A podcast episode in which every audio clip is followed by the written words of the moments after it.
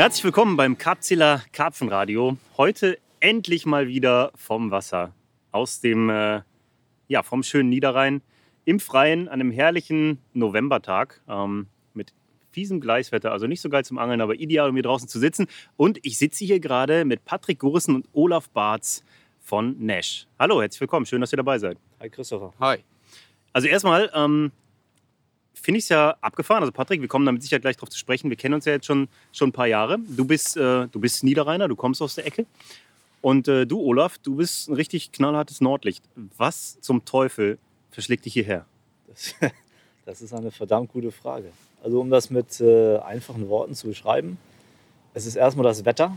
Ne? Wie du gerade schon sagtest, Nordlicht, äh, ganz klar, Hamburger Schmuddelwetter.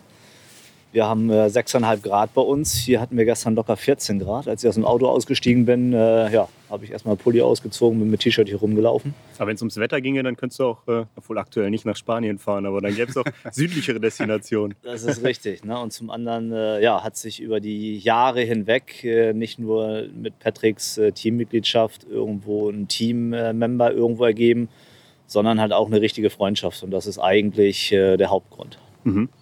Ja, krass. Wie, wie lange bist du gefahren? Fünf, sechs Stunden? Ja, so viereinhalb, äh, wenn ich gut durchkomme. Mhm. Macht ihr das öfter dann auch? Ja. Okay. Ja, ähm, du hast gerade schon was angesprochen mit Nash. Also euch verbindet natürlich auch die Teamzugehörigkeit, aber vor allen Dingen verbindet euch natürlich, dass ihr beide leidenschaftliche Karpfenangler seid und das auch schon seit vielen Jahren. Ähm, vielleicht könnt ihr euch einfach mal nacheinander vorstellen. Vielleicht fangen wir mit dir mal an, Patrick. Ähm, sag uns ein paar Takte zu dir. Wer bist du, wenn du mal gerade nicht angelst? Wenn ich nicht gerade im Krankenhaus bin momentan, äh, nach meinem Zwischenfall, äh, bin ich eigentlich der ja, Ehemann und Hartarbeiter. Ich gehe eigentlich regelmäßig ähm, ja, meiner unbeliebten Arbeit nach äh, auf dem Bau, schlepp von morgens bis abends Fenster und äh, ja, versuche aber über den Angelsport eigentlich den Ausgleich immer wieder zu finden und versuche mir auch eigentlich immer so viel wie möglich an Zeit freizuschaufeln. Habe davon zu Hause auch absolute Rückendeckung. Also meine Frau ist da so äh, tiefenentspannt. Ne, die lässt mich halt dann auch immer gehen, wenn die merkt, ne, das ist mal wieder eine scheiß Woche gewesen oder so, ne, um einfach den Ausgleich auch zu finden. Ich betreibe jetzt den ganzen Sport, wenn man es so nennen darf. Wir kennen uns ja jetzt äh, quasi aus den Anfängen mhm. ne, wo wir die Jugendgruppe ja zusammen auch geführt haben.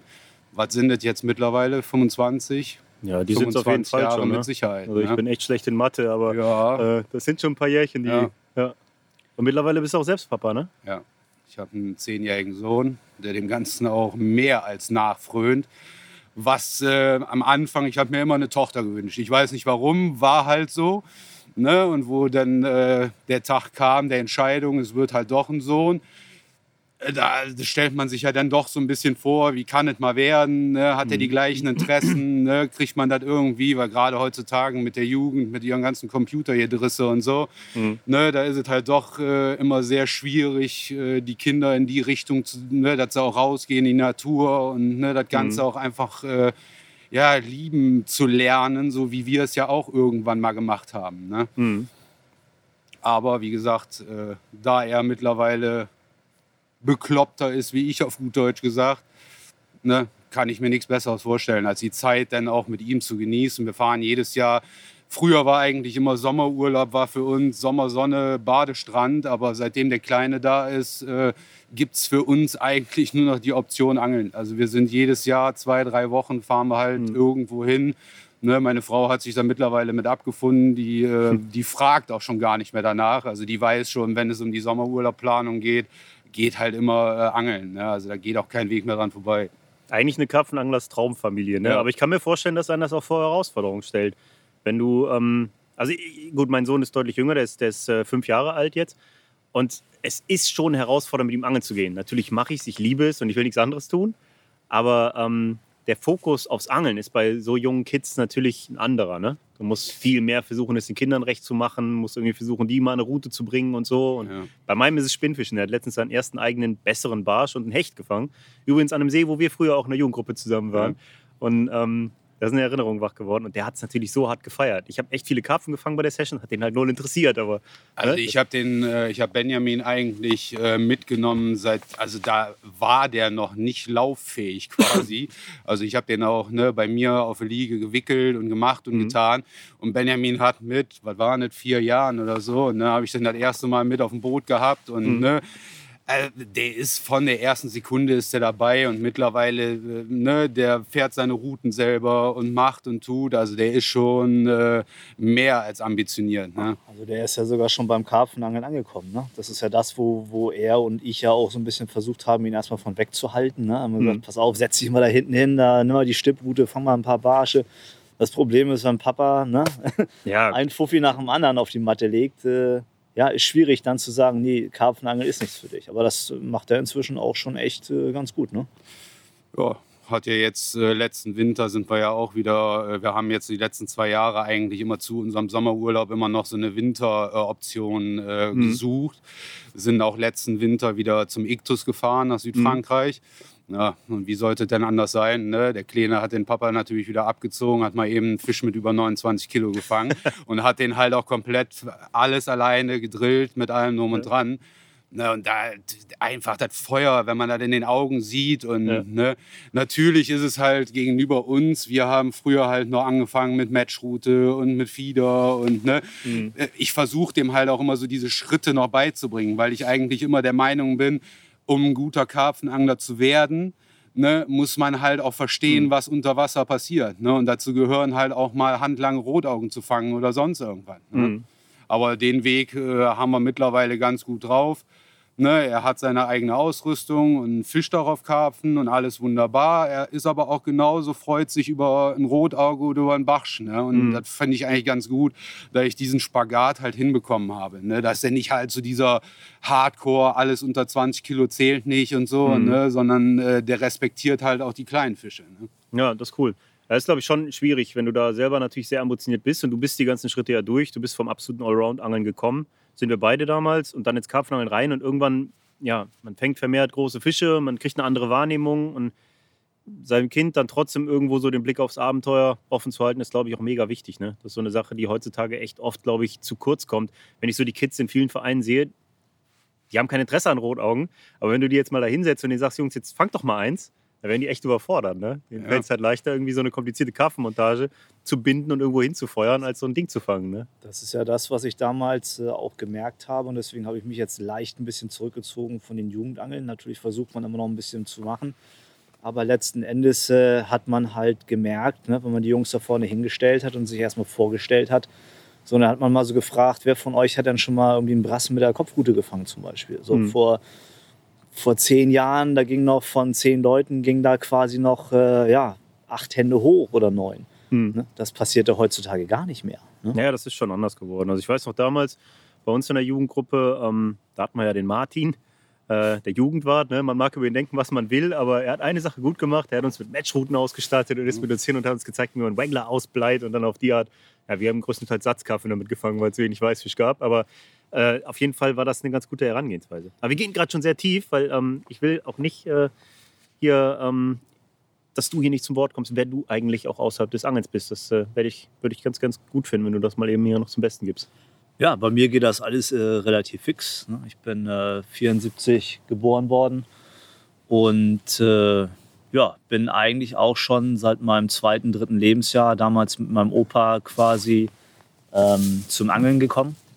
Der hat mich immer, der hat mich immer mitgenommen und äh, ja, da haben wir halt damals so ein bisschen mit der Korkpose auf äh, Barsche geangelt. Das hat mich halt mitgenommen. So, dann bin ich in dem Zeitraum, bis ich meinen Fischereischein machen durfte oder konnte, bin ich immer bei uns hinten an die Wettern gelaufen mit Korkpose, Sicherheitsnadel, Wurm drauf, habe versucht Stichlinge zu fangen und sowas alles. Das äh, ging dann alles relativ fix. Dann habe ich meinen Fischereischein gemacht, dann bin ich zum Wettkampfangeln gekommen, habe das jahrelang durchgezogen und irgendwann, eigentlich ziemlich genau vor 20 Jahren, bin ich irgendwie zum Karpfenangeln gekommen durch einen dummen Zufall. Und seitdem ist es quasi, ja, das Einzige, was ich mache, neben dem äh, Arbeiten. Also ich arbeite zwischendurch auch noch, muss ich ganz ehrlich sagen, als Fahrlehrer. Nur das ist das Schöne daran, da können wir vielleicht in einem weiteren äh, Podcast mal irgendwie drüber reden. Ja, dass ich halt meine Arbeit so hingebaut habe oder mir selber äh, hingelegt habe, dass ich halt äh, wirklich auch längere Sessions machen kann, gerade um solche Touren wie heute dann halt auch wahrnehmen zu können. Hm. Ja, okay. Äh, Ich glaube, das ist, äh, ist eine ziemlich coole Nummer, wenn du es schaffst, irgendwo Hobby und äh, Beruf so zu vereinbaren, dass du halt auch genau das machen kannst. Ja, was ich du bin halt, ich bin halt Fahrlehrer und kann mir die Stunden halt so legen, wie es passt. Ich arbeite halt mal ein bisschen mehr. Aber wie gesagt, da können wir in Ruhe nochmal drüber reden.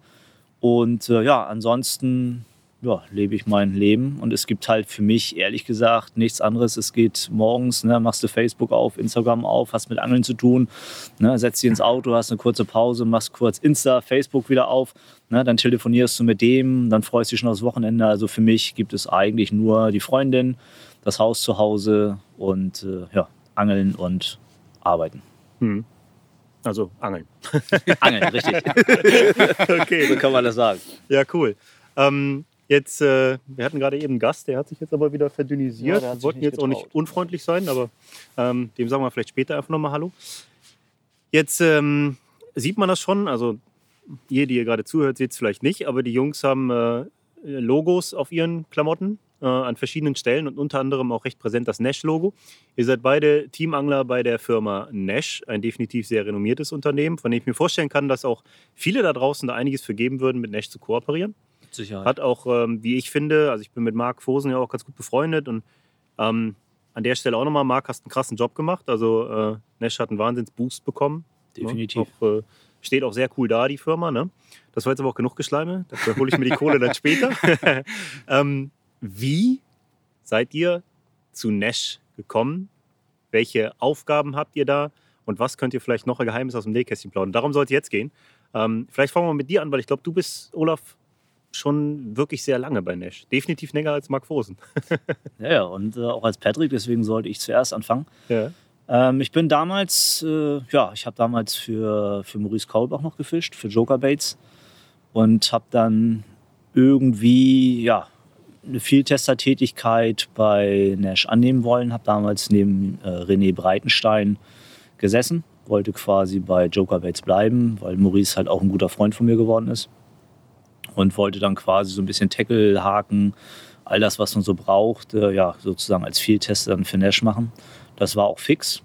Und äh, genau zwei Wochen vor dem 1.10., jetzt muss ich ganz kurz überlegen, bevor ich Mist erzähle, 1.10.2013, ganz genau, hat Arno mich angerufen aus Österreich. Ne, der, er, er war damals hier der Medienmanager, das, was, was, äh, Arno Bergler, was, ne? Genau, was Mhm. Marc jetzt quasi macht. Mhm. Und hat mich angerufen und gesagt, pass auf, äh, es ist noch eine Stelle frei. Als Teamangler, als Vieltester bist du uns irgendwo zu schade. Wir würden dich gerne fest im Team haben, ne, als Nordlicht. Und ja, da musste ich dann erstmal eine Nacht drüber schlafen, weil das war natürlich auch ein großer Schritt. ne. Ich hab, äh, wollte Maurice da nicht äh, irgendwo ins Gesicht treten oder ihm die Freundschaft kündigen müssen oder sowas. Und äh, ja, habe dann halt eine Nacht drüber geschlafen, habe Arno dann morgens angerufen und gesagt, pass auf, die Tür geht nur einmal auf. Ne? Und Mhm. äh, wenn die Tür erstmal wieder zu ist, dann fragt eh keiner mehr nach. Deswegen habe ich das dann gleich gemacht. Habe die Chance wahrgenommen, wo vielleicht andere gar nicht erst überlegt hätten. Ne? Das muss man Mhm. auch dazu sagen.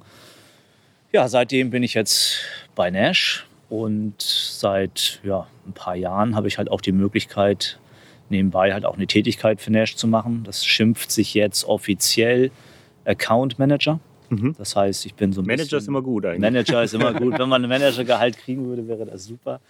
Ähm, ich bin jetzt für die, für die Erstellung der Accounts von den, von den Teamanglern und den Vieltestern zuständig. Ich regel die ganzen Kleinigkeiten, die irgendwo mal ja, aufkommen. Keine Ahnung, Bestellung kommt nicht an. Mensch, was ist da los? Äh, ich bin also ständig und täglich also auch mit, mit England beziehungsweise jetzt in Polen in Kontakt. Regel, wenn mal Reklamationen sind, äh, diese Reklamationen ja, äh, wie soll ich das beschreiben? Ich bin sozusagen die linke Hand vom Markt, was das Team angeht. Ne? Jeder Mhm. Chef braucht eine Vorzimmerdame und ich glaube, das ist ganz gut beschrieben bei mir. Okay. Mädchen für alles. okay, okay. Ganz genau. Aber ähm, wenn man das fragen darf, passiert das auf Honorarbasis oder auf Budgetbasis? Weil ich weiß, dass, dass viele Firmen, ich habe ja auch viel Kontakt, dass die ähm, Jungs in Positionen setzen und denen dafür bessere Budgets geben, sage ich mal. Mhm. Aber am Ende des Tages kannst du dir natürlich von, von ein paar Haken und ein bisschen Schnur und ein paar Boilies keine, keine Bananen kaufen, wenn du weißt, was ich meine. Ne? ja, so richtig ins Detail kann und, und werde ich da nicht gehen. Aber letzten Endes, das eine ist meine Teamanglertätigkeit, Mhm. also als Teamangler auf Budgetbasis. Und das andere muss schon honoriert werden, weil es Okay. ist halt wirklich auch Arbeitszeit, die flöten geht. Klar. Ne? Ich muss halt öfter mal einen Tag frei nehmen, damit ich halt alles dann trotzdem noch auf die Kette kriege. Mhm. Das muss schon irgendwo bezahlt werden. Und das Ja. ist das Schöne, dass die Firmen heutzutage ja auch gesehen haben, nicht nur Nash, sondern auch andere, andere Firmen, selbst kleine Boilie-Schmieden, dass man halt auf Honorarbasis Leute, die äh, ja, gut für einen sind, die eine gute Arbeit machen, halt auch für solche Tätigkeiten halt braucht Mhm. und auch bezahlen schon heutzutage. Ja, definitiv. Jetzt noch mal kurz, wie lange bist du jetzt schon dabei? Wie viele Jahre? Ja, seit dem ersten, ich bin auch nicht der Mathe-Genie. äh, Ich habe, ich Seit dem 1.10.2013 bin ich. 2013, jetzt dabei, okay, genau. alles klar. Mhm. Ja, Wahnsinn. Ich glaube, das würden sich auch viele Firmen wünschen, da loyale Leute zu haben, die auch viele Jahre mit am Ball bleiben. Ja. Und äh, ja, Aber das ist auch das Schöne bei der, bei der Firma Nash. Also wir haben ja nicht, gut, wir hatten jetzt äh, einen großen Zugang, ne, wo Marc Mhm. gekommen ist. Das war auch bewusst so aus England gesteuert worden, dass wir halt viele Leute, viele neue Leute auch dazugeholt haben. Aber ansonsten die Leute, die bei uns sind, ja, die werden ja nicht gleich irgendwo gegangen wieder, ne, Mhm. sondern die sind ja bei uns. Die suchen wir uns im Vorfeld vernünftig aus. Ne? Leute, mit denen wir wirklich zusammenarbeiten. Wir beobachten diese Leute. Ähm, mache ich einen ganz kleinen Abschweifer zu Patrick zum Beispiel. Das war damals mit Patrick genauso. Wir kannten uns noch zu seinen R&L-Bait-Zeiten, wo wir mal so eine Tour zusammen gemacht haben. Und ja, dann habe ich halt mitbekommen, dass äh, R&L-Baits damals zumindest äh, nicht mehr so war, wie es war. Und dann habe ich Patrick angeschrieben, sag, pass auf, wir müssen mal telefonieren. ich kann dir eventuell einen Gefallen tun. Und äh, ja, aus diesem Gespräch hat sich halt ergeben, dass wir dann äh, Patrick ja schon längere Zeit beobachtet haben. So sollte es ja normalerweise auch laufen. Mhm. Ich werde auch ständig gefragt, wie kommt man zur Firma Nash, wie wird man Vieltester, wie wird man Teamangler. Da ist eigentlich meine, meine stä- ständige Antwort, die Firmen kommen auf euch zu. Lasst es sein mit diesen ständigen Bewerbungsschreiben. Ne? Im Endeffekt kriegen wir das auch mit. Wir unterhalten uns alle untereinander und wenn der Herr XY äh, fünf Bewerbungsschreiben äh, zu verschiedenen Firmen schickt, so, da reden wir ja auch miteinander. Mhm. Ne? Und äh, letzten Endes kann ich euch den Tipp nochmal geben, wer irgendwann mal Vieltester oder Teamangler bei irgendeiner Firma werden will, haltet die Füße still, macht eine vernünftige Arbeit, präsentiert euch nach außen hin und die Firmen, die kommen früher oder später auf euch alleine drauf zu. Ich verspreche euch das. Mhm. Ja, super Punkt, gute, gute Ansage. Ähm, möchte ich gleich nochmal vertiefen dazu. Jetzt kommen Patrick und ich aus einer Zeit, ähm, da gab es Nash-Tackle bei Moritz zum Beispiel. Und da war das so, ja, wie kann man das sagen? Was war Nash? Nash war, war die absolute Königsklasse. Also, das war, ich kann mich an diesen winzigen kleinen äh, DIN A4-Katalog erinnern, du mit Sicherheit auch, mit diesen Ja. Pursuit-Routen, diesem Slippery Eel-Material. Da gab es dann halt diesen Rucksack und also wenig Zeug, aber alles war High-Class und vom Allerfeinsten. Und ich weiß noch, ich habe damals in so einer Ziegelei nebenbei gearbeitet als Schüler und äh, habe mir für, ich glaube, das war richtig teuer, ich glaube, es waren irgendwie 420 D-Mark oder so, habe ich mir so einen Rucksack gekauft, der bis heute hält. Ne? Naja. Also ich habe ihn jetzt irgendwo liegen, weil er ist eigentlich viel zu groß, 120 Liter, wer braucht das? Trägt ja keiner mal im Rücken, man hat ja Trolleys. Aber dennoch, ähm, aus der Zeit kommen wir und ich weiß, dass du, Patrick, immer schon absoluter ähm, Nash-Angler warst, auch damals schon und Nash-Fan warst. Und ich kann mir vorstellen, dass da für dich auch ein kleiner Traum in Erfüllung gegangen ist, für die Firma, hinter der du sowieso so stehen kannst, auch äh, ja, dann tätig zu sein im Grunde. Ne? Ja, ne, man muss ja. Also der Tag des Anrufes, den vergesse ich nie. Wo, ne, ich bin ja vorher auch, ich bin ja auch vorher bei zwei äh, Bait-Firmen gewesen, einmal bei Concept äh, und einmal bei R&L und hatte eigentlich zu dem Zeitpunkt für mich so diese ganze Teamangler-Tätigkeit so ein bisschen äh, abgetan und habe gesagt, nee, ne, äh, will ich nicht mehr. Und ich habe immer eigentlich zu Freunden, zu meiner Frau gesagt, ich, das Einzige, wo ich noch mal Ja sagen würde, ist, wenn Nash sich meldet. So. Und wie es dann eines Tages so schön kommen sollte, ne, ich hatte Olaf halt auf diesem äh, Teamangeln kennengelernt. Man hat sich halt auch gut verstanden und hatte auch eigentlich direkt so eine äh, Basis gefunden, hatte ich das Gefühl. Und ne, schien ja auch dann so gewesen zu sein. Nee, Und äh, alles gelogen. Und dann kam halt dieser äh, berüh berühmt-berüchtigte Tag, äh, ne, wo Olaf sich dann meldete und sagte, ähm, ja, äh, ob ich denn sitzen würde. Und ähm, da würde halt äh, eine Option bestehen. Und äh, ich hatte halt etwas verdutzt, denn, weil wir hatten zwar vorher Kontakt, aber nicht mehr so den Kontakt. Also man Mhm. hat sich mal geschrieben, ne, aber und ich war halt zu dem Zeitpunkt, ähm, ja, äh, keine Ahnung, vom Kopf gestoßen, ist jetzt übertrieben gesagt, aber äh, ich wusste halt nicht, wo die Reise hingehen sollte nach dieser Nachricht. Ja, und als Olaf mir dann geschrieben hat oder mich dann angerufen hat und sagte äh, von wegen, ja, wir haben dich halt wir haben dich halt längere Zeit schon äh, ne, im Auge und äh, was würdest du dafür halten, äh, Teamangler bei Nash zu werden? Ganz ehrlich, da habe ich erstmal äh, auflegen müssen und habe mich fünf Minuten mit dem Kaffee draußen auf die Terrasse gesetzt.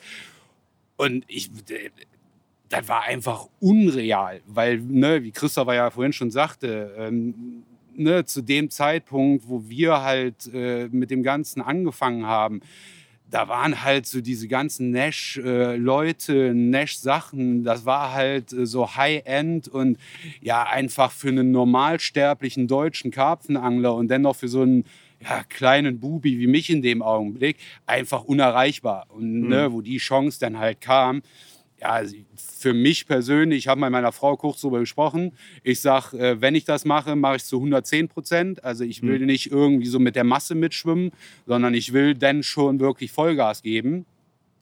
Und meine Frau hat äh, direkt grünes Licht gegeben, hat gesagt, äh, ne, das ist für dich dein Lebenstraum. Ne, ich stehe voll hinter dir. und mhm. dann habe ich halt zugesagt. Ne? Ja, klar. Das ist, äh, klingt sehr naheliegend. Ich finde, das ist auch ein sehr authentischer Weg, weil ähm, eine Sache, die jetzt zum Beispiel im Fußball ja gang und gäbe ist, ist, dass ein guter Spieler einfach weggekauft wird und plötzlich trägt er ein anderes Trikot. Die ganzen Fußball-Hooligans akzeptieren das. Beim Karpfenangeln ist es so, wenn jetzt äh, jemand, der ein Standing hat, ähm, von der einen Firma zur anderen wechselt plötzlich, ist das immer sehr merkwürdig. Hat einen faden Beigeschmack, sage ich mal. Ne? Aber wenn jemand wie du, der sowieso durchgehend Nash Tackle am Wasser im Einsatz hat, also wirklich authentisch auch dahinter steht, egal ob er es so bekommt oder wie auch immer, ähm, wenn der dann da reinrutscht, ist das eigentlich ein sehr sauberer Weg. Ne? Also für mich gab es, wie gesagt, auch äh, eigentlich keine andere Option mehr. Mhm. Also ich hatte für mich persönlich ne, äh, einfach wirklich damit, weil ich bin eh angeln gegangen. So, und ob ich mein äh, Zeug jetzt habe ich vorher so gekauft und hätte es auch danach so gekauft, mhm. aber das war halt auch die, äh, gar nicht die Intention hinter der ganzen Sache. Ne? Es war halt einfach eine Riesenchance, die mir in dem Moment geboten worden ist mhm. und die musste ich einfach nutzen. Also wenn ich die nicht angenommen hätte, äh, da wäre ich äh, ne, nie mehr meines Lebens glücklich geworden und von daher äh, gab es halt nur, mhm. ja, ja, hat sich auch alles gut entwickelt. Du ja. hast mittlerweile Videoauftritte gehabt für Nash und äh, bist da fest etabliert im Team. Jetzt hast du eben gesagt, 110 Prozent geben. Was, was mich mal so interessieren würde, ist, ähm, was bedeutet, ich weiß es, klar, das wissen wir alle, aber um es nochmal eben für alle da draußen klar kenntlich zu machen, was bedeutet es eigentlich, ähm, Teamangler zu sein? Welche, welche Aufgaben hast du jetzt beispielsweise bei Nash und ähm, wie lebst du dein Teamangler-Dasein? Da? Ich bin nur für schön da. Damit ist alles gesagt. Du? Nein, aber im Großen und Ganzen äh, macht sich ja oder bildet sich ja dieses, äh, ne, jeder seine eigene Meinung. Ne, klar hat man seine Facebook-Präsenz über Facebook, äh, Instagram und Co. Ne, man äh, ähm, macht halt immer mehr Videos, ne, damit man halt auch äh, seine private Angelei irgendwo so den Leuten ein bisschen äh, mhm. präsentieren kann. Äh, aber es ist einfach dahinter stehen. Mhm. So, für, ne, ich sag, wenn Marc jetzt anruft und sagt, wir müssen das und das machen, ich bin der Erste, der, äh, der es dann macht. Ne? Mhm. Ne? Ich frage nicht, warum jetzt oder, ne, weil ich bei Marc auch immer definitiv weiß, wenn er was vorgibt, steckt da halt auch wirklich was hinter. Normalerweise so. hat er darüber nachgedacht. Ne? Meistens ne? ist das der Fall. Meistens. So. Ja. Aber ne, also für mich ist einfach nur, äh, ja, sein Leben da investieren. Ne? Ja. Und wie gesagt, äh, angeln gehe ich eh. Und wenn ich es dennoch in Verbindung bringen kann, äh, äh, für einen guten Zweck, hört sich jetzt ein bisschen geschwollen an, aber äh, dass man der Firma damit auch noch nutzen kann, Ne? Mhm. Ist halt für beide Parteien eine Win-Win-Situation und äh, ich denke, so soll es am Ende des Tages auch sein. Ja, 100 Prozent. Jetzt, ähm, ich sag mal so Firmen wie Nash, Tracker, Corda, ähm, Fox, das sind welche, die, die alle halt ein sehr, sehr gutes Image haben, die ein richtiges Standing da draußen haben. Es gibt noch viele mehr, Entschuldigung, wenn ich sie jetzt nicht erwähnt habe, aber es gibt natürlich solche, die vom Image vielleicht noch nicht ganz so angekommen sind. Und ich weiß auch aus Erfahrung, dass es immer wieder diesen pseudoloyalen Teamangler gibt in irgendeiner Firma, der dann den Aufstieg zur nächsten macht und plötzlich weg ist. Und das ist, ist ja so ein Phänomen, was auch nicht ganz so schön ist. Ähm, das wird natürlich einer Firma wie Nash deutlich seltener passieren. Das hat auch mit dem Standing der Firma zu tun. Aber ähm, was ich auch glaube, ist, dass es mittlerweile heutzutage in der Wahrnehmung für viele schwieriger ist, in so eine Position reinzukommen. Ne? wenn ich mir überlege, ich komme oder wir kommen alle aus einer Zeit, in der ähm, die Szene eigentlich aus den Leuten bestand, die in Magazinen ab und zu Artikel veröffentlicht hat, plus X. Ne? Das war alles deutlich überschaubarer. Und mittlerweile ist ganz Instagram voll mit rein theoretisch mega gut geeigneten, sehr talentierten Karpfenanglern, die Top-Präsenzen haben. Aber irgendwie ist es dann auch alles wieder so weichgespült und gleich, gleichgeschaltet irgendwo. Ne? Das äh, kann man, ist schwieriger geworden. Das kann man eigentlich immer ganz gut vergleichen. Damals äh, war das halt so, dass man was Besonderes war, wenn man ein Tattoo hatte. Mhm. Und heutzutage, du, ihr versteht, glaube ich, worauf ich hin möchte. Ja, ja. Heutzutage ist man ein besonderer Mensch, wenn man am Strand durch die Gegend läuft und kein Tattoo hat. Ja. Und so sehe ich das. Wie nennt man das Reinhäuter? Gibt es da nicht so Gruppen oder so ein Zeug? so sehe ich das mit dem Karpfenangeln heutzutage auch. Damals war es, war es ein paar Leute. Ne? Das hat angefangen mit Sascha und Dieter damals, Klaus Briggs keine Ahnung, wer da damals noch alles rumgetingelt ist. Und, äh, ja, da hat ja keiner mehr Bezug zu. Nee, gar das nicht. Ja, das sind äh, wahrscheinlich Namen, die kennt überhaupt gar keiner. Ich, ich habe die Geschichte schon ein paar Mal erzählt, aber ich weiß, ihr wart neulich am Lac du Der. Und wir alle kennen Tons ab at Lac du Der und die ganzen krassen Geschichten und wir feiern diesen See und große Fische von da und das ist halt einfach History. Aber in meiner Zeit bei Corda hat mich einer angerufen, ein 20-Jähriger aus dem Support Super lieber Mensch, super netter Kerl. Alter, ich habe voll das geile Gewässer aufgetan in Frankreich, Mann. Voll krass, Junge, 4800 Hektar groß. Geheimtipp. Moment, stopp. Ist das der Lactidaire? Ja, woher weißt du das? So, du willst mich jetzt verarschen oder nicht? Nein, ich will, wieso? Kennst du nicht Tonsab Lactidaire? Was ist das? Kevin Mattox, wer ist das? Was? So richtig so, Alter, krass. Da fällt einem erstmal wieder auf, wie weit die aktuelle Generation von dem weg ist, was wir ja. mit Karpfenangeln irgendwie verbindet. Ne? Ja. Schon, schon krass. Hat sich alles verändert.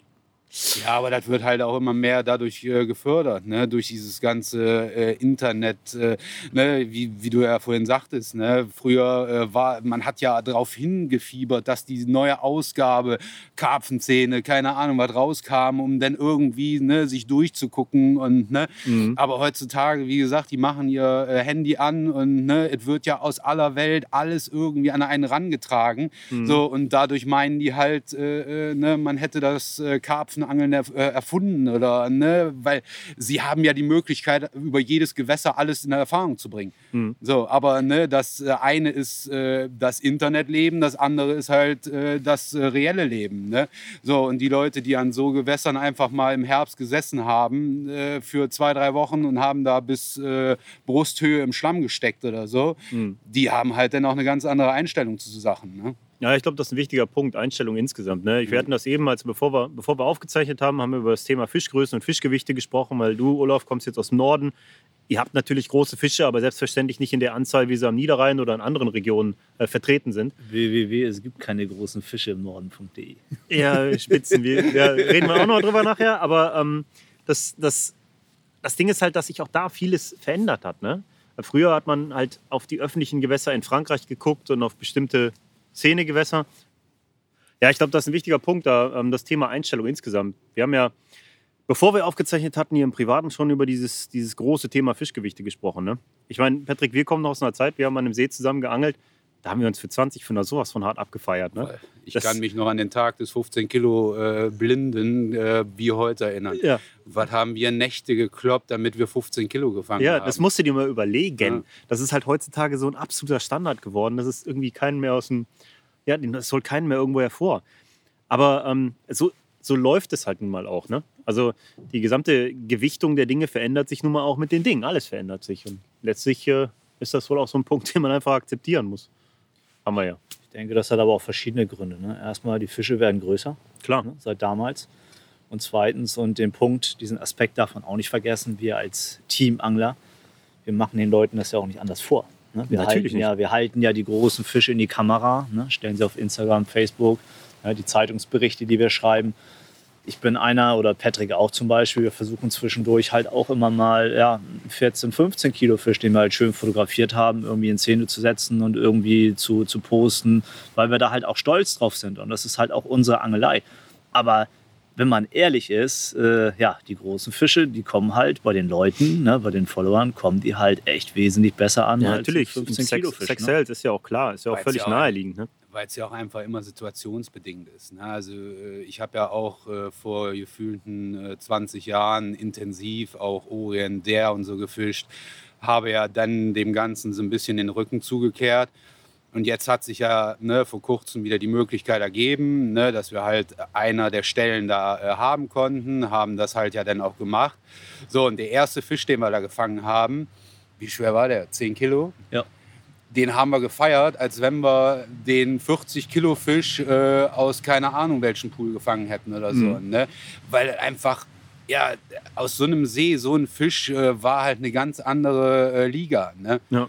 Und äh, deswegen, also nicht jeder 10 Kilo Fisch ist ja gleichzusetzen, äh, wenn ich mich jetzt an irgendeinen Vereinspool setze, wo die ne, in Tonnen quasi eingesetzt Klar. werden. Ne, ist das ja die eine Geschichte. Aber wenn ich dann äh, auch mal einen Fisch äh, so poste, der dann 10 Kilo wie jetzt der von der, da steckt halt eine ganz andere Story hinter, ne? eine ganz andere Mhm. Geschichte. Ne? Und äh, deswegen, also immer das eine mit dem anderen zu vergleichen. Und das ist halt äh, das, was wir versuchen, denn auch immer situationsbedingt. Äh, ne? Wir fahren ja viel. Wir sind ja auch ja, mindestens immer sechs, sieben, zehn Mal im Jahr irgendwo im Ausland unterwegs. Äh, ne? Auch hier mal, ich bin auch mittlerweile äh, ja, eingefleischter äh, Pale Lake Angler will ich nicht sagen, aber es hat sich halt bedingt durch Family und so auch immer mehr so ein bisschen eingebürgert. Aber auch da ne, sind Fische, wie ich hatte jetzt letztes Jahr die, äh, äh, das Glück hab, äh, an, äh, am Gouloir, den kennst du ja auch ganz gut. Ähm, und da hatte ich halt auch einen Fisch, der nicht zu den größten gehörte, war aber halt ein Kreuzheiler, ne, der auch mit Sicherheit viele Leute kennen. Und den habe ich gefangen. Den habe ich genauso gefeiert wie den 30 Kilo Fisch, den ich äh, eine Nacht vorher gefangen habe. Ne? Also das ist halt, wie gesagt, immer situationsbedingt. Ne? Man hat ja so seine Ziele und was man erreichen will, verfolgen will. Und äh, deswegen, also ich persönlich bin auch allem sehr, gegen, äh, sehr offen gegenüber und äh, ja, ich nehme immer alles mit, was irgendwie machbar ist. Ne? Ich bin auch vor einem Jahr, anderthalb, äh, hat sich die Chance äh, geboten, bin ich zum äh, Rainbow gekommen. Ne? Das ist halt auch so ein Gewässer, ne? es wird ja immer viel auf Pelex rumgehackt und so, ne? von wegen, ah, springen dem einem die äh, Fische in Kescher und so. Ne? Für mich der größte Pale Lake, den es auf Erden gibt, ist der Rainbow Lake.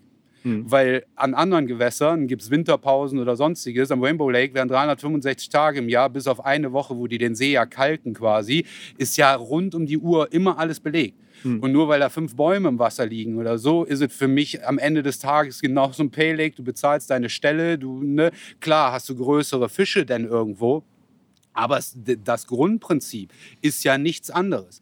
So, aber auch das habe ich äh, angenommen, weil mir die, ne, die Chance einfach geboten worden ist. Ich habe gesagt, ich will einmal in meinem Leben da gewesen sein, will einen Fisch gefangen haben, ne, habe einen Haken hinter und gut ist. So, ich bin da gewesen, habe meinen Fisch gefangen oder so, jetzt ist der Haken dahinter und peng. Gut, hätte auch sein können, dass sich danach kickt und du nur noch dahin willst. Ähm, ich war auch dort. Ich will auch einfach nicht mehr hinfahren, weil es einfach nicht geil ist. So, also das ist meine Erfahrung. Aber das ist genau der Punkt, was du auch gerade angesprochen hast. Vergleich ist unmöglich. Deshalb hat Wettkampf im Karpfenangeln noch nichts verloren. Nee. Ne, Ich kann mich zum Beispiel gar nicht mit diesen Wettangeln und dem ganzen Kram identifizieren, weil ich mir so denke, hä? Also, okay, ich kann ja schon jetzt sagen, wer gewinnt, außer die angeln komplett falsch, weil die Fische sind alle da. Es Ja. läuft halt über Location und nicht über Platzauswahl. Ja. Und ähm, ich glaube, es ist genau der Punkt. Du, äh, jeder beschreitet so seinen Weg. Was wir damals natürlich, was uns geschützt hat, in Anführungszeichen, ist, unsere Welt war so klein wie zwei, drei Vereinsgewässer in unserem Umkreis. Das heißt, weißt du, ah, der Patrick ist gerade da und da, der hat die Nacht vier Stück gehabt, bis 14 Kilo, Alter. So, Alter. Das war das, was man als Ja, ja. Vergleich gehört hat. Ist so. Aber nicht, ja, der Typ da hinten auf Instagram hat gerade sechs Fische über 25 Kilo in einer Nacht gefangen. Das ist das, was du heute mitbekommst, weil die Welt ist halt riesig. Ich kriege alles mit, egal was es ist. Und wenn ich es nicht bei Instagram sehe, kriege ich es von irgendwem erzählt oder bei WhatsApp oder sonst wo. Und so, es hat sich halt in der Hinsicht auch einfach sehr, sehr viel geändert. Und dadurch ist für viele da draußen der Vergleich größer geworden und damit auch der Druck. Und ja, dieses, das ist schon ein Thema. Also ich bin eigentlich ganz froh, dass ich in einer Zeit äh, meinen Weg in diese Branche gefunden habe, wo ich eine andere Alleinstellung hatte. Ne? Die, äh, die ist jetzt halt in dem Sinne, wo halt unheimlich viele Leute irgendwas vor der Kamera machen können und so, aber halt nicht so richtig entdeckt werden, ist es schon was anderes. Aber das Glück haben wir alle drei ja logischerweise Ja, eben, gehabt. Ne? genau. Das ist Wir sind aber auch eigentlich, äh, Aspekt gut, du bist hier der alte Sack, aber ansonsten sind wir alle eine Altersgruppe, mehr oder weniger. Ne? bin genauso jung wie ihr. Ja, man ist immer so jung, wie man sich fühlt. Ja, aber das ist halt das äh, Problem an der ganzen Sache. Ne? Äh, und äh, was du ja auch sagst, dieser Druck beim Karpfenangeln, der, der muss einfach äh, äh, für jeden irgendwo wegbleiben. Ne? Man muss einfach wirklich sagen, so, ich nehme den Tag, ich, ne, wie jetzt heute auch, man sitzt hier, schönes Wetter, ne, man, ja, man genießt einfach die Zeit am Wasser. Ne? Wenn jetzt ein Fisch läuft, äh, alles wunderbar. Ne? Wenn nichts geht, ja, dann habe ich aber eine coole Zeit am Wasser gehabt mit Freunden. So, und das ist eigentlich das, was zählen soll. Und der ganze andere Rest, ne, ob am Ende des Tages, wenn die Route äh, abläuft, ob da ein 20 Kilo dranhängt oder ein 25 Kilo oder ein 10 Kilo, kann eh keiner von uns beeinflussen. Hm. Ne, klar können wir im Vorfeld versuchen, ne, alles so gut wie möglich vorzubereiten, ne, perfekte Rick in seinen Augen zu äh, präsentieren. Aber alles andere ist eh, Hm. äh, ne, Ja, ist viel Willkür. drin entscheiden natürlich. wir halt nicht. Ne? Mhm. Genau dieser Druck, denke ich auch, steht vielen im Weg. Diesen Druck wirst du hier bei uns beiden, den wirst du niemals sehen. Wir angeln zwar für eine große Firma und auch wir müssen unsere Tätigkeit machen. Wir müssen Berichte schreiben, wir müssen, ich nenne es wieder Instagram, Facebook müssen wir, müssen wir laden, wir müssen Videos machen. Natürlich ist der Druck irgendwo da, gerade wenn man ein Video macht. Das ist klar. Der, der erste Fisch, wie am Lac du Der, ne, ich kann jetzt noch das Grinsen im Gesicht. Ne, das, es ist einfach eine Erlösung. Du bist da, du weißt ganz genau, es sind keine Fische im Bereich gewesen. Die letzten Woche wurde nichts gefangen und schon in der ersten Nacht feuert das erste Ding. Da freust du dich wie, wie ein Schneekind über, über, über so einen 10-Kilo-Fisch, den du dir hart erkämpft hast. Aber genau dieser Druck findet beim, beim normalen Angeln, so wie wir das jetzt hier ma machen, und ich denke, das kannst du auch bestätigen, der findet gar nicht statt. Ne, Mhm. Das ist, wir fangen unsere Fische, ne, wir besprechen alles zusammen, ne, wir legen die Routen zusammen, wir gucken uns das Gewässer an, wir machen die Arbeit im Vorfeld. Und äh, letzten Endes die Zeit, die wir dann hier miteinander verbringen, da ist kein Druck. Natürlich wollen wir Fische fangen, das ist klar. Wir wollen auch große Fische fangen. Ey, aber wenn nichts läuft, dann läuft nichts. Man kann das Ganze nicht erkämpfen. Und das ist das, was vielen heutzutage, glaube ich, auch im Weg steht bei ihrer eigenen Angelei. Nur auf diesen einen Fisch irgendwo oder nur groß und nur schwer oder nur Masse. Man muss das Leben einfach leben und das sind genau die Momente, die man einfach im Leben einfach genießen sollte, wo man beisammen sitzt, wo man fachsimpeln kann, wo man sich zusammen Essen machen kann, den einen oder anderen Fisch fängt und schön abfilmt, fotografiert, ne? sich einfach zusammen freuen. Das ist das, was eigentlich im Vordergrund stehen sollte und nicht der Ja, Druck. definitiv. Jetzt muss man fairerweise sagen, also ich bin da absolut bei dir, aber wir sind ja auch alle unseren Weg gegangen und Ja. äh, hier hingegangen, weißt du? Und ähm, mit der Erfahrung kommt die Weisheit. Wir hatten alle unsere jungen wilden Tage und wir hatten alle auch unsere Problemchen mit irgendwas und das sind normale Entwicklungen, durch die jeder irgendwie durchläuft, glaube ich. Ja. Ne? Aber ähm, bei mir in meinem Beispiel, ich kann das, ich kenne beide Perspektiven. Die eine ist, Alter, du lebst ja deinen Traum, du hast den Traumjob, ich würde sogar mit dir tauschen. Die andere ist, das würde ich niemals machen. Jetzt mein Hobby zum Beruf machen, zu machen, würde bedeuten, ich habe kein Hobby mehr und dann habe ich auch keinen Ausgleich mehr. Und schwierig. beide Seiten Es haben, kann- es haben kann ihre schwierig Richtigkeit. sein. Genau. Ähm, ich ich habe es selber erlebt, bei mir, aber auch bei sehr vielen anderen, die ich beobachtet habe, die dann zum Beispiel mit einer anderen großen Firma in Kontakt kamen, ähm, dass die sich sofort beobachtet unter Druck gesetzt gefühlt haben, obwohl das gar nicht der Fall war. Und das ist genau das, was du ansprichst. Ich glaube, das ist so ein Ding, das man vielleicht auch einmal durchlaufen haben muss oder bei anderen beobachtet haben muss, um es selber zu verstehen und für sich verorten zu können. Und ähm, ich, ich kenne da Beispiele von Jungs, die unvorstellbar krass geangelt haben, völlig frei im Kopf waren und dann entschieden haben, ja komm, ähm, die Kooperation mit der Firma gehe ich ein. Und im nächsten Jahr war es die beschissenste Saison ever, weil sie sich die ganze Zeit unter Druck gesetzt gefühlt haben, eigentlich gar Ja. keinen Bock mehr hatten zu angeln, ständig beobachtet und man fuck, wenn wieder nichts beißt, wie verklicker ich denen das? Dabei hat niemand gefragt. Ne? Ja. Das, ist, das ist eine Sache, die aber nur in es deinem Kopf passiert. Ne? Es beeinflusst ja auch am Ende des Tages nicht nur das äh, Dasein, äh, ich sage jetzt mal als Teamangler oder so. Wir zwei haben es ja selber äh, durchgemacht.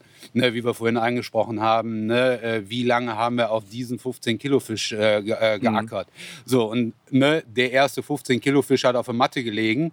Und auf einmal, als wenn einer einen Schalter umgelegt hat, Es ist ja so, das So. ist der Schalter im Kopf. Ne? Ne, auf einmal, Ja, ne, ja. jeder Fisch, der gefangen wurde, war irgendwie über 15 Kilo. Als Wo du dich gefragt hast, was hast du vorher verkehrt gemacht, dass die, Ja. oder wo kommen die Fische auf einmal her? Ja, das Ne? ist dieses Mindset-Ding. Ne? Ja. Ist, der, ist der Bann erst gebrochen, dann, äh, Ja. dann läuft das Ding auch relativ von alleine. Ne? Aber ich denke, das ist auch der, der, der richtige Weg. Das ist bei mir genauso gewesen. Ne? Ich habe Mhm. ewig gebraucht, um die 10-Kilo-Marke zu knacken. Das waren immer 9 Kilo, paar zerquetschte, dann irgendwo ne, die 15 Kilo, dann 20 Kilo. Und so wie Patrick gerade gesagt hat, irgendwann kommen diese Fische dann von ganz alleine. Man geht angeln und dieser Fisch kommt plötzlich. Und dieses, dieses langsame Hocharbeiten. Hm. Nicht, ich kaufe mir eine Karpfenausrüstung, ich fange jetzt mal kurz einen 25 Kilo Fisch und alles, was da unter ist, ist wertfrei. Na, dann verliert man nämlich ganz schnell auch den Spaß an dieser Jagd oder an Mhm. dieser Angelei, an seinem Hobby. Weil äh, was soll denn da noch kommen nach 25 Kilo großartig? Ja, und ähm, das ist dieser Weg, den man sich selber ebnet und äh, auch die, die, die Kraft einem gibt, Wochenende für Wochenende wieder rauszugehen und zu sagen, okay, ich kann vielleicht noch mal eine Schippe draufsetzen. Aber wenn Mhm. man gleich mit dem Höchstgewicht anfängt, anfängt, dann, ja, wo, wo will man da nachher hin? Hm. Ja. Ja, ich sage mal, ich liebe es, wenn Plan funktioniert. Ne? Ich glaube, das ist so eine Sache, die, die auch echt gut hilft. Wenn du, weißt du, auch gerade hier in der Region, Patrick kann es bestätigen, wir haben ja in vielen Gewässern geangelt, haben hier viele Fische auch schon gefangen, die sind vielleicht mittlerweile größer geworden oder auch nicht, egal. Es geht dennoch immer wieder darum, einfach angeln zu gehen und irgendwas umzusetzen und für sich zu verwirklichen. Da muss aber am Ende jetzt nicht irgendwie ein besonders großer Fisch stehen oder irgendein besonderer Fisch. Es kann auch einfach sein, in der Jahreszeit das Gewässer auf die und die Art zu knacken und konstant zu fangen oder was auch immer. Ne? Ja. Dieses ständige, ich jag den nächsten PB-Ding, das ist bei mir zumindest nicht drin und ich bin auch immer sehr hart genervt davon, wenn ich auf der Messe gefragt werde, und was ist dein PB? So, als wäre das irgendwie entscheidend für irgendwas, was mich als Menschen ausmacht. Ne? Ja. Das ist so ein Ding, wo ich immer so denke, keine Ahnung. Also, aber gut, das sind Kids, die das fragen. Das ist halt auch immer so das Ding. Ne? Ja, die die haben war ja- andere Dinge im Kopf, bei denen läuft es halt noch anders und die müssen ihre Erfahrungen erst machen. Und Ja. das ist doch voll okay so. Ne? Ja, aber da sind wir ja wieder am Anfang der, äh, der Thematik. Ne? Mhm. Ich sag, wir haben es jetzt äh, letztes Jahr am Gouloir zum Beispiel erlebt. Da ist auch einer mitgefahren. Ist äh, erste Mal in Frankreich gewesen. Mhm. Hat erste Mal an so einem Gewässer geangelt. Nach zwei Stunden Angeln fängt er quasi den zweitschwersten äh, Fisch im See und danach die ganze Woche nichts mehr. So, aber was willst du so einem denn vermitteln? Mhm. Ne? Äh, Es gibt halt nur große Fische oder du kannst jetzt aufhören damit oder ne? Ja, klar. ist halt echt schwierig. Mhm. Naja, gut. Ich glaube, wir sind uns da alle relativ einig. Jetzt, ähm, Olaf, kommst du ja eigentlich aus einer, aus einer Zeit und einer Ecke, ähm, die für mich für Pioniergeist, für große Gewässer, für das Unbekannte und so steht. Ne? Also hast du gerade mit, äh, mit Björn Brockmann damals recht viel zusammen gemacht. Ne? Ja. Björn Und- hat mich äh, zum, also zum Karpfenangeln selber bin ich äh, von alleine gekommen. Aber ich habe Björn dann Gott sei Dank relativ zeitnah kennengelernt. Und der hat mich halt ja, unter die Arme genommen, hat mich mitgenommen, hat mir viel gezeigt. Wir haben zwölf verdammt geile Jahre zusammen gehabt. Mhm. Und ja, war eine geile Zeit. Ja, wo wir gerade bei Brocke sind, habt ihr noch, noch Kontakt? Wir haben Kontakt, ja. Also Ja. Wieder, Mhm. sage ich jetzt mal ganz grob. Ne? Das ist, äh, wir telefonieren ab und zu mal zusammen. Wir angeln nicht mehr zusammen, Mhm. ne? aber wir sind halt getrennte Wege gegangen, was auch gut war oder gut ist, sage ich mal so ganz grob. Ne? Das ist, äh, wie gesagt, wir telefonieren. Ich war auch letztens bei ihm in der Firma, ne? Mhm. haben wir mal ein, zwei Stunden gequatscht. Also der Kontakt ist auf jeden Fall noch da, aber Angelei zusammen nicht mehr. Hm. Ja, interessant, wie irgendwie alle in dieser Branche irgendwie ihren Weg gehen. Ne? Aber ähm, machst du das noch? Gehst du noch an diese Großgewässer, teilweise in Schleswig-Holstein, Brandenburg, Mecklenburg, wo es sie überall gibt? Oder ist das Thema für dich äh, komplett ad acta gelegt? Ja, das ist, äh, ich will da ehrlich sein, das ist für mich, äh, ich, als ich damals mit Björn noch zusammen geangelt habe, bin ich äh, regelmäßig an diese großen Naturseen mitgefahren. Äh, habe da viel Lehrgeld zahlen müssen. Und ja, dann kam quasi der Cut, sag ich einfach mal so ganz grob. Viele haben das ja mitbekommen, dass Björn und ich uns, äh, ich will es mal sagen, getrennt haben. Und äh, ja, für mich war halt äh, in der Zeit gab es wichtigere Sachen. Ja? Ich habe mir ein Haus gekauft, äh, ich wollte heiraten, es war schon ein Kind in Planung.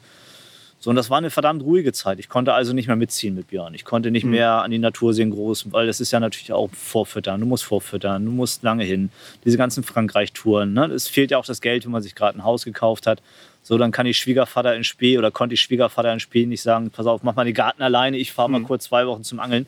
Ne? Das ging alles überhaupt gar nicht mehr. So, und äh, nachdem diese Beziehung dann, ich sage es jetzt, Gott sei Dank äh, beendet war, weil das war nicht mein Leben. Hm. Ne? Ich habe mit Angeln, ich hätte wahrscheinlich sogar aufgehört mit Angeln, wenn ich, wenn ich ehrlich bin.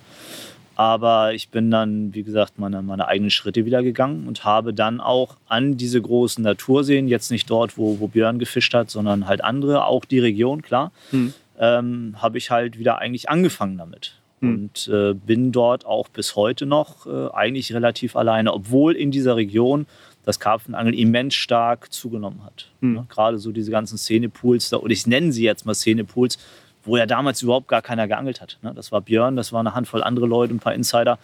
So, und äh, ja, heutzutage sind da doch schon einige Wässer überlaufen.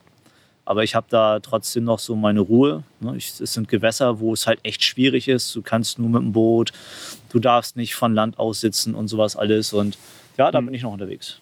Okay. Ich verbinde gerade Mecklenburg halt immer so mit Freiheit. Für mich ist das. Äh, damals habe ich ab und zu mal auch selber dort geangelt, zusammen mit dem Hauke Klein ähm, und mit dem, äh, mit dem Bastian Reetz war ich mal dort. Und äh, das ist alles schon extrem lange her. Und dann habe ich mit Markus Lächelt ein paar Mal vom Kajütboot aus geangelt. Und diese, diese Sessions sind für mich so stellvertretend für diese Angelei da.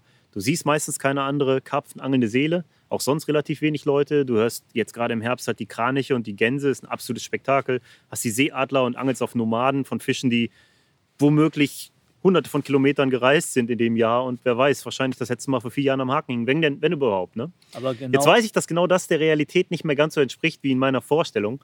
Ähm, ich weiß aber auch, dass es ein typisches Phänomen ist in Brandenburg, Mecklenburg und Schleswig-Holstein an den großen Gewässern, dass ein Gewässer als überlaufen gilt, wenn auf 2000 Hektar vier Angler sitzen. Ja. Aber genau das ist ja auch der, der, das krasse Gegenteil von der Angelei hier bei euch zum Beispiel. Oder ich, ich angel auch äh, oft in, in Rheinland-Pfalz, ne, bei meinem Kollegen Eik zum Beispiel. Aber das ist genau der krasse Gegenteil. Du hast hier Gewässer, ne, wo die Karpfenzähne sich tummelt, sag ich einfach mal ganz grob. So, und dann fährst du bei uns irgendwo hin, du angelst an Gewässern 200, 250, 300 Hektar, du triffst nicht eine Menschenseele, außer Mhm. vielleicht mal den, den einen, der da irgendwo rumblinkert. Du angelst allerdings auch auf Fische, das muss man auch dazu sagen, die wahrscheinlich noch keiner irgendwann am Band gehabt hat. Mhm. Ne? Und die Angelei ist, auch wenn die Wasserfläche größer ist, die Angelei ist in meinen Augen einfacher, auch wenn weniger Fische besetzt sind, weil die Fische das halt alles gar nicht kennen. Ne? Du Hm. suchst die Fische, du lokalisierst die. Also wenn ich jetzt dort durch die Gegend fahre, ich fahre dann morgens früh meistens hin, fahre mit dem Schlauchboot ein bisschen durch die Gegend. Den Luxus-E-Motor gibt es da leider nicht. Das schreckt auch viele Leute Gott sei Dank ab. Mhm. Ähm, du fährst durch die Gegend und sobald du irgendwo Fische lokalisiert hast, kannst du eigentlich auch davon ausgehen, dass du unter dem Baum oder auf dem Plateau, dass du diese Fische auch fängst, sofern du deine, deine, deine Köder da anbietest. Weil die kennen das halt nicht. Die sehen den Boldi als Nahrung, die sehen die Gefahr nicht dahinter. Also ein Fisch an diesen großen, wenig besetzten Gewässern zu haken, ist in meinen Augen wesentlich einfacher als an den kleineren Gewässern, wo sie halt echt schon alles kennen. Ja, ich würde das unter, unterstreichen. Was ich glaube, ähm, was viele da gar nicht so im Zettel haben, wenn du in die natürlichen Verhaltensweisen der Fische nicht eingreifst, durch den Eintrag von Futter und ständigen Angeldruck, dann kannst du viel besser vorhersagen, wie sie sich verhalten werden. Ne? Gerade in diesen Gewässern, wo sie eh viel unterwegs sind, wo sie nomadisch sind und so. Und dann ist es tatsächlich oft so, dass das Fangen planbarer ist. Ne? Also ich sehe es an einem Gewässer, das, das Patrick und ich auch aus der Vergangenheit sehr, sehr gut kennen, wo ich nach wie vor im Verein bin. Das war damals so ein See, da bist du hingegangen, da gab es nicht viele Karpfenangler und wenn du es einigermaßen gut angestellt hast, dann hast du Ergebnisse von zehn Fischen die Nacht haben können, Reg Ja. relativ regelmäßig. Ne? Und das ging dann so in die Jahre und irgendwann sind auch die Fische gewachsen. Du hast sogar sehr viele 30-Fünder gefangen, ab und zu mal einen 40-Fünder. Und dann kam ein Riesensprung an Karpfenanglern und mittlerweile sind es über 40 im Verein und es sitzen am Wochenende auch so, ich sag mal, vier bis zwölf Jungs hier auf Karpfen angeln auf 14 Hektar. Der See hat ein ganz anderes Gesicht, der ist komplett verändert. Es gibt noch die Ergebnisse von mehreren Fischen in der Nacht, aber die Regel sind sie schon lange nicht mehr. Und äh, es ist eher so, dass du auch mal über eine lange Phase Blanks hast oder nur vereinzelte Fische fängst und so. Das Verhalten hat sich vollständig geändert. Und ähm, ich meine, da gibt es ja diese, diese iFishman-Studie, auf auf die ich immer mal wieder ähm, Bezug nehme von Robert Arlinghaus, wo die an einem Natursee von 20 Hektar Fische mit Sendern ausgestattet haben und dann getrackt haben, wie die sich verhalten. Und da war es super interessant zu sehen, dass ab dem Moment, wo die Futterplätze angelegt haben, sich das Zugverhalten und das Verhalten der Fische insgesamt komplett geändert hat. Und wenn du, wenn du überlegst, was alleine der Eintrag von Futter schon bewirkt, was passiert denn, wenn du noch Angeldruck dazu nimmst, wenn du unterschiedliche Bedingungen dazu nimmst und so weiter und so fort. Ja. Und das macht es natürlich deutlich schwieriger, ne? an solchen Gewässern äh, überhaupt noch zum Erfolg zu kommen. Ich glaube, was an den Großgewässern, das ist für dich jetzt Normalität, weil du sie beangelt hast, was an den Großgewässern eher die Herausforderung ist, ist mit den Bedingungen klarzukommen, wie Wassertiefen, Schlamm, Sturm, Bootsnutzung, all diese Dinge, die halt eher Leute abschrecken. Ne? Ja. Mhm. Wie ist es bei dir, Patrick? Ähm, du hast eben gesagt, dass du auch angefangen hast, äh, Paylakes viel mehr zu befischen. Ähm, Habe ich auch beobachtet. Du bist ja auch eigentlich schon ziemlich überall gewesen. Aber ähm, was macht Angeln an Paylakes für dich aus? Was ist der große Vorteil und äh, ja, wo ist auch der Nachteil vielleicht darin zu finden? Angeln an Paylegs äh, hat in meiner Sicht äh, Nachteile. Äh, kommt halt, wie gesagt, immer ein bisschen aufs Gewässer an. Ne? Es gibt natürlich solche und solche. Es gibt halt die Paylegs, wo man rund um den See jede fünf Meter eine Stelle hat. Ne, wo äh, denn irgendwelche Mitangler meinen, einmal quer über den See abspannen zu müssen, ne, dass irgendwelche Diskussionen dann alleine für irgendwie, man fängt halt äh, fünf Fische und dann sieht man immer mehr die Boote, die Futterboote immer mehr zu seinem Platz kommen und so. Ne, kann halt extrem nervig sein. Ne, dass man da halt wirklich Diskussionen anstelle, ne, ich bin eigentlich immer einer, der, wenn ich mich mit einem Gewässer auseinandersetze, ich würde niemals hingehen und sofort mir eine Stelle buchen. Mhm. Ich gucke mir die ganze, ne, wenn jetzt ein Gewässer irgendwie neu, ähm, ich buche meistens hier über Carp Specialist, wenn da ein neues Gewässer kommt, sagt mir zu. Dann gucke ich mir die ganze Geschichte erstmal ein Jahr auf zwei an ne, äh, versuche irgendwelche Informationen rauszukriegen. Ne, zu welcher Jahreszeit will ich da hinfahren? Wo werden eigentlich in den zwei Jahren immer die meisten Fische gefangen? Weil in den Pay sind schon immer irgendwo äh, Gleichnisse zu erzielen. Ne? Also es ist selten der Fall gewesen, wenn die Fische jetzt äh, am Damm, sage ich mal, im Frühjahr gelaufen sind, dass die dann auf einmal im darauffolgenden Jahr nur noch in 10 cm Wasser unterwegs waren. Also die mhm. halten sich dann schon immer ne, sehr konstant immer im gleichen Areal auf. So versuche ich dann immer so meine Stelle äh, äh da auch zu wählen. Und da fängt man natürlich dann, ne, wie gesagt, dann kommt immer so der ein oder andere, ne, der hat dann den Neid wieder, ne, kommt immer näher da ist eigentlich so für mich der größte Nachteil an dieser ganzen Payleg-Angelei. Mhm.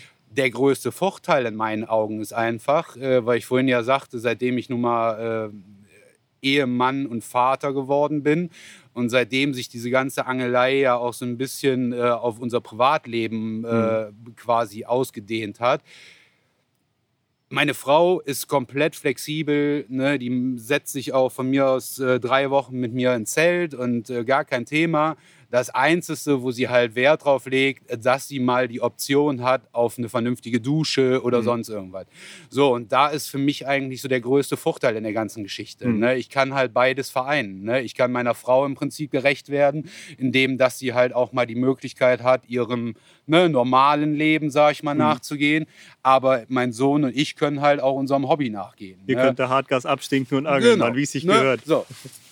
Ne? Und das ist halt äh, äh, in meinen Augen der größte Vorteil. Mhm. Und es ist halt mittlerweile, äh, was wir halt auch vorhin schon mal hatten, das Thema, äh, dieses Ganze von wegen, es springen einem die äh, Fische in Kescher ist definitiv nicht so. Also mhm. ich habe schon viele, viele, viele Leute ne, kommen sehen, die wirklich ne, mit wehenden Fahnen dahin gefahren sind. Mhm. Und wir sind jetzt hier die äh, Helden und wir fangen jetzt hier 100 Fische in der Woche ne, und sind mittwochs abgehauen, weil die keinen einzigen äh, äh, Pieper hatten. Hm. Ne? Also. Ja, ich glaube, das ist ein ganz wichtiger Punkt, den du ansprichst. Ähm, das schlechte Image kommerzieller Gewässer kommt ja eher durch diese ganzen Fischdiebstahlsgeschichten und so, die größtenteils ja zum Glück in der Vergangenheit liegen. Ähm, das ist auch das, was ich persönlich an, an Paylakes am interessantesten finde, ist das ganz andere Taktieren, das nötig ist, um da zum Erfolg zu kommen. Ja. Das ist ein Punkt, den hatte ich tatsächlich neulich ähm, bei einem Audio-Coaching mit Benny Wersemann hatte ich, äh, von Fox hatte ich gesprochen. Da ging es auch genau um den Punkt, dass ich, ich bin vom, vom Typ her nie der Paylake-Angler gewesen, wobei ich die Vorteile bei dir 100% sehe, was die Familie angeht. Ähm, bei mir ist es so, meine Frau ist Lehrerin, wir können im Sommer dann eh eine längere Zeit was machen und so, deshalb machen wir dann öfter auch irgendwie freiere Sachen. Aber ich hatte durch Corda natürlich auch die Möglichkeit, an verschiedenen Paylakes zu angeln und war auch privat am Rainbow und sonst wo. Und das ist eine Sache, die mir daran echt gut gefallen hat und die mich auch anglerisch hat sehr wachsen lassen. Ähm, weil da angelst du zwangsläufig in Konkurrenz zu anderen auf Fische, die alles gesehen haben und alles kennen. Und selbst wenn da tausend Fische in dem See sind, bedeutet das nicht, dass sie dadurch extrem einfach zu fangen sind. Du musst halt trotzdem taktisch vorgehen, du musst clever vorgehen ähm, du musst deine Schritte vorausplanen und äh, die Ruhe bewahren. Und das ist so eine Sache, die mir auch echt daran gefällt, muss ich sagen. Es sind ja manchmal echt einfach nur Kleinigkeiten. Ne? Sind, mhm. äh, ich war früher auch ein absoluter äh, Verfechter zum Beispiel von äh, Futterbootangeln. Ne? Mittlerweile ist es aber einfach so, dass es viele Gewässer gibt, dass die Fische dann auch äh, wirklich äh, konditioniert darauf sind, auf dieses äh, Auslösen der Futterklappe. Mhm. So, also bin ich halt auch manchmal in die Situation gekommen, hab geworfen, ne, mhm. war ein Schlauchboot erlaubt, habe ich ein Schlauchboot genommen. Aber es war nie so dieser, also man hat gefangen, mhm. aber es hat immer so dieser Funken gefehlt, um dass man halt mal die, so diese Überwochen erlebt hat. So, und dann habe ich mir dann halt auch ein Futterboot zugelegt und so. Mhm. Und auf einmal siehe da, ne, hat man anstelle von, keine Ahnung, seinen äh, 10, 15 Fischen in der Woche, mhm. wurden auf einmal auch Ausnahmesessions, ne, mhm. wo auch mal 60, 70, 100 Fische gefangen mhm. worden sind. Ob es am Ende des Tages jetzt rein denn da an dem Futterboot und so gelegen hat, ne, oder ob es denn in dem Augenblick vielleicht einfach nur der Luftdruck war, der besser war. Aber im Laufe der Vergangenheit, ne, wie du ja auch sagtest, ich habe ja äh, eigentlich schon relativ viele Paylakes beangelt und so mit dieser ganzen Taktiererei, ne, mit diesem Vorherstellen aussuchen, mit, äh, also es hat sich jetzt schon doch irgendwo ein Muster herauskristallisiert, mhm. wo ich eigentlich von mir behaupten kann, wenn ich an den Pay Lake fahre, ich bin bis heute noch nicht als Schneider nach Hause gefahren. Mhm. Ich würde das gerne nicht weiter vertiefen, weil ich finde, das ist ein gutes Thema für ein Audio-Coaching. Da Ja. hast du auf jeden Fall eine große Expertise. Was ich gerne von dir hätte, ist, vielleicht kannst du zwei oder drei Pay Lakes wirklich empfehlen. Weil ich glaube, das ist so ein Punkt, wo viele Orientierung suchen und da von jemandem, der Erfahrung hat, auch einfach äh, profitieren können. Also für mich persönlich, äh, was ein sehr schönes Gewässer ist, was jetzt mittlerweile äh, diesen Nachteil, was ich vorhin sagte, von wegen, dass halt äh, Leute kreuz über quer geangelt haben und so äh, komplett äh, geändert worden ist, weil Stellen einfach gestrichen worden sind, damit der Angler auch mehr Freiraum hat, ist einmal der Lac de Villedon. Mhm. Ne? Es gab vor zwei, drei Jahren, äh, wurden da mal äh, kleine Fische nachgesetzt. Die hatten unheimlich Probleme mit Katzenwelsen. Dadurch sind die großen Fische extrem im Gewicht runtergegangen. Das wurde aber von dem Besitzer, von dem Paul, äh, relativ schnell erkannt. Äh, Darauf im folgenden äh, Herbst oder Winter wurde ein Abfischen veranlasst. Da sind alle kleinen Fische wieder rausgekommen. Die haben versucht, alle Katzenwälze rauszunehmen. So, und jetzt sind die Fische natürlich auch wieder drastisch mit den Gewichten nach oben gegangen. Und da ist halt äh, auch allein von der Vielfalt, also wenn man jetzt noch nicht mal nur von den großen Fischen ausgeht, sondern wenn man auch mal die Möglichkeit auf einen Zeiler haben möchte, wenn man mal einen Koi fangen möchte, die sind am Villedon extrem hoch. Dann, was äh, unser absolutes Lieblingsgewässer ist, weil es einfach so vom Ambiente, von der Besitzerin der Lulu, ist einfach äh, der Gouloir. Ja, das kann ich bestätigen. Ne, ist ein, ist ein sehr ist- schönes, sehr gepflegtes Gewässer. Ne, die Einfach ganze. Umgebung Ja. und ne, also ist, äh, die geben sich so viel Mühe, wenn man da ist, ne, äh, eigentlich alles recht zu machen. Ne, wenn irgendwas ist, meine Frau ist mal äh, krank geworden in dem Urlaub, wo wir da waren. Die Lulu ist mit der noch äh, zum Arzt gefahren und ne, also ist Mhm. super äh, nett und zuvorkommend. Fische sind in meinen Augen auch top. Ne, also man hat ja viele Gewässer, wo die äh, Fischmäuler einfach komplett runtergerockt sind oder so. Da habe ich noch nicht einen Fisch gefangen, wo ich gesagt hätte, ne, da ist jetzt irgendwie ein Papageienmaul oder so. Ne? Also der äh, Christoph, der Besitzer, der legt halt auch viel Wert, Totholz aus dem Wasser zu holen, damit, wenn Leute da äh, sind, die noch nicht so viel Erfahrung damit haben, ne, damit die Fische sich nicht festschwimmen oder sonstiges, ne, ist eigentlich ein richtig cooles Gewässer in meinen Augen. Und was ich jetzt halt äh, noch mal gemacht habe, wie gesagt, letzten Winter, weil es einfach auch so von der äh, Jahreszeit und von den äh, Wetterbedingungen top ist, äh, ist der Iktus. Ne, wir hatten leider jetzt zwar die letzten zwei Male ein bisschen äh, Probleme mit dem Buchungskalender. Ne, da hat sich was überschnitten, weil da können auch Spanier und so können halt wirklich äh, so Tagessession da machen. So, und dann äh, hat der eine gesagt, ist frei, der andere nicht. Und da ist halt so ein bisschen kreuz und quer gelaufen. Aber vom Gewässer her absolut top. Ein richtig cooles äh, äh, Baggerloch mit äh, super vielen Plateaus, Krautbänken und halt äh, Riesenfischen drauf. Ne? Okay, ja cool. Das sind ja schon mal drei richtig gute Tipps. Und ähm, ihr seid in ganz Europa am Start gewesen. Ihr habt an den verschiedensten Gewässern geangelt. Was ist denn für euch beide so das ultimative anglerische Highlight gewesen? Also Muss mich, jetzt nicht mal fischmäßig sein, sondern echt so vom Gewässer her. Für mich muss ich ganz ehrlich sagen, also die äh, Session, die ich damals noch hatte, zu Zeiten, wo man noch Nachtangeln durfte, das war halt der Cassian. Ne, das Mhm. war, so wie Patrick vorhin gesagt hatte, mit dem Rainbow Lake, ne, einen Haken hintergemacht. Das war für mich immer genau der See, wo du einmal hin musstest. Mhm. Wir haben dann da auch Fische gefangen, Brocke und ich. Das war geil. Das war eine richtig geile Zeit. Das ist ein schöner See und äh, das, ich will irgendwann noch mal wieder hin. Mhm. Aber es schreckt mich halt wirklich ab, irgendwie da morgens um vier oder fünf die Sachen aufzubauen und dann zu, genau zu der Zeitpunkt oder genau zu dem Zeitpunkt, wo die Fische halt wahrscheinlich schon konditioniert sind. Ne? Die Leute packen ihre Sachen ein, dann fangen die Fische auf den Futterplätzen an zu springen und genau zu dem Zeitpunkt wieder wegzufahren. Ähm, ja, ist halt für mich ein Traumgewässer und da will ich gerne wieder hin und äh, vielleicht schaffen wir das ja beide irgendwann nochmal, Patrick. Der Aber Haken fehlt noch. Genau, der Haken fehlt noch. Ich würde mir den Haken gerne nochmal widersetzen, weil es ist halt einfach ein mega Gewässer. Du hast viel Struktur, du kannst machen, du kannst tun. Ne, du hast das Sommerfeeling, es ist der Urlaub. Mhm. Ja, es ist halt ein geiles Gewässer. Ja, kann ich auch so unterzeichnen. Ich hätte gerne die alten Tage am Kassieren so kennengelernt, so die vor den ersten Fischbesatzmaßnahmen mit diesen schön beschuppten Fischen Auf und jeden so, diese, Fall. Ja. die auch Mike damals noch erlebt hatte und so. Ja. Da war der Kassieren sicherlich noch ein anderer. Aber ähm, er ist nach wie vor natürlich ein wahnsinnig interessantes, spannendes und auch äh, ja, ein Gewässer mit sehr vielen Gesichtern. Ne? Was würdest du sagen? Was ist so dein. Ich finde es schwierig, das zu sagen. ne? Es Ich gibt ja so viele, sagen. die man. Ja. Da jetzt irgendwie eins rauszunehmen, ist jetzt Ja. echt nicht einfach, ne? Also ne, jedes Gewässer hat ja dann wieder so seinen Punkt, aber was mich halt in der Vergangenheit echt immer extrem gefixt hat, ist halt der Orient. Ne? Da äh, Mhm. habe ich viele Wochen verbracht, habe auch viel auf die Schnauze bekommen, auf gut Deutsch gesagt. Mhm. Aber der hat irgendwie, ich weiß nicht, was er mit mir gemacht hat, aber irgendwie ist das so ein Gewässer, Mhm. der hat mich halt in seinen Bann gezogen. Schon Und- allein der Name eigentlich, ne? Ja. Ich glaube, wahrscheinlich ist Ja. schon der. Ja. Ne, wir haben ja auch unsere erste Geme oder unsere erste Frankreich-Session äh, überhaupt sind wir ja da gewesen. Ne? Mit so einem knallroten Gummibooten. Ja, Das, eigentlich muss man kurz die Geschichte erzählen. Wir sind als Trio für unsere allererste Frankreich-Session ähm, ausgerechnet zum Orient gefahren. 2002 war das, glaube ich. Ne? Kann Ja. das sein? 2002? Und müsste- das Geile ist, wir sind ja richtig gut im Plan und im Timing gewesen. Wir waren exakt da, als die, äh, die Hechtsaison öffnete, als die Raubfischsaison öffnete. Und das Bild, Junge, das werde ich nie vergessen, wie wir unsere Glubschaugen aufmachen und alles voll ist mit Booten und Graubfischanglern. Und während wir komplett ungläubig nach draußen starren, warten noch so Typen mit ihren Maps-Spinnern zwischen unseren Routen rum. Und dann kriegst du den ersten Fallbiss, kriegst den zweiten Fallbiss und durchs Fernglas siehst du, wie die Franzosen deine Montage hochholen, mit ihrer Kippe durchschneiden, reinfallen lassen und deine Schlaffischnur kannst wieder ein. Und du denkst so, ja, danke für nichts. Aber ey, kleiner, kleiner Tipp, wenn du das mal wieder haben möchtest, Ja. fahr einfach so Richtung Herbst, so wie wir das hatten zum Lac DDR, da hast du genau das gleiche Bild. Ja, kann ich mir vorstellen. Das ist Stress, ne? Also wenn, das ist wieder ein anderes Thema, über das wir sprechen. Also ich kenne das auch von diesen, von den größeren Gewässern im Elsass und so.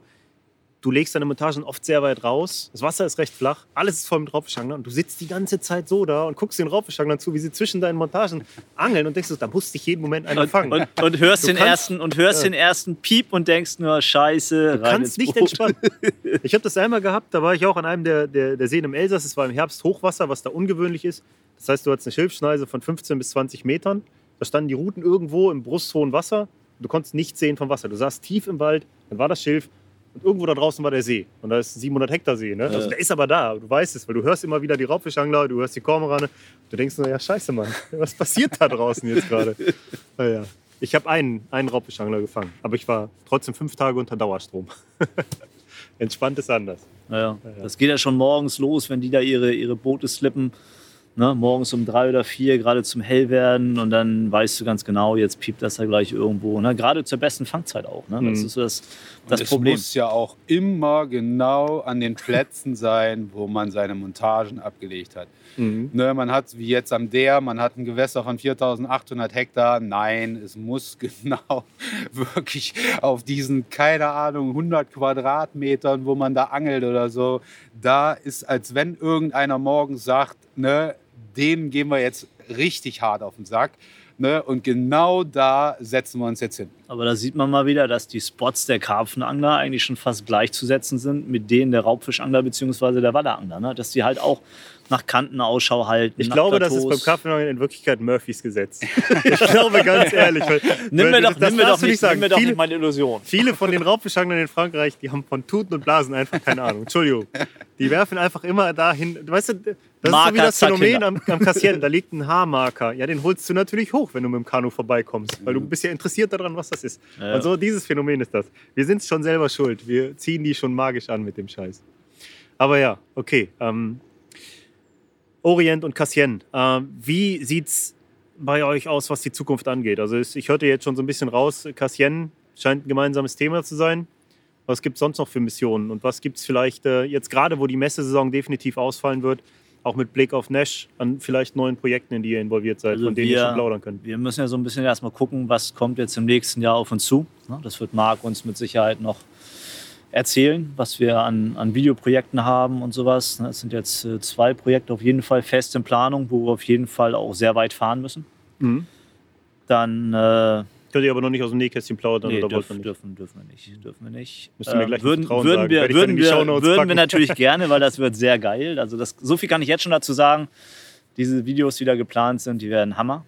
Und Mhm. äh, ja, da freuen wir uns auch mächtig drauf. Und da müssen wir natürlich ein bisschen gucken, dass wir dann unsere Sachen drumherum stricken. Na, dazu kommen dann noch andere Events. Äh, wenn dieses Jahr keine Messen sind, dann werden mit Sicherheit die eine oder andere Hausmesse auf jeden Fall sein. Mhm.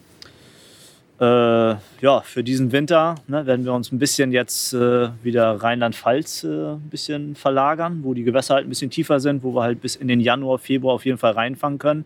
Hm. Vielleicht sogar weiter. Ich habe es bisher noch nicht probiert, weil, wie du ja schon sagtest, Messesaison fängt bei mir immer eigentlich so Januar an, so mit Hannover.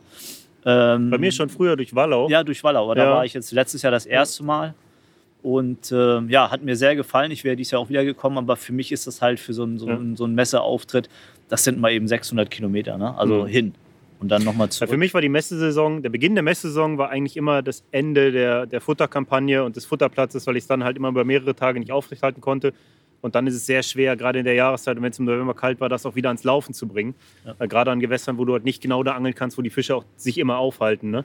Und deshalb ähm, ist das für mich jetzt auch Neuland dieses Jahr. Aber ähm, naja, ich bin auch irgendwie ganz froh, dass mal Messe. Ich, mir tut es leid für die Veranstalter und alle, die Bock drauf hatten. Und es ist auch wichtig, diese Messen zu haben.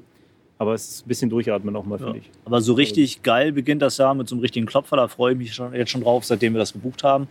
Aber das kann Patrick halt erzählen.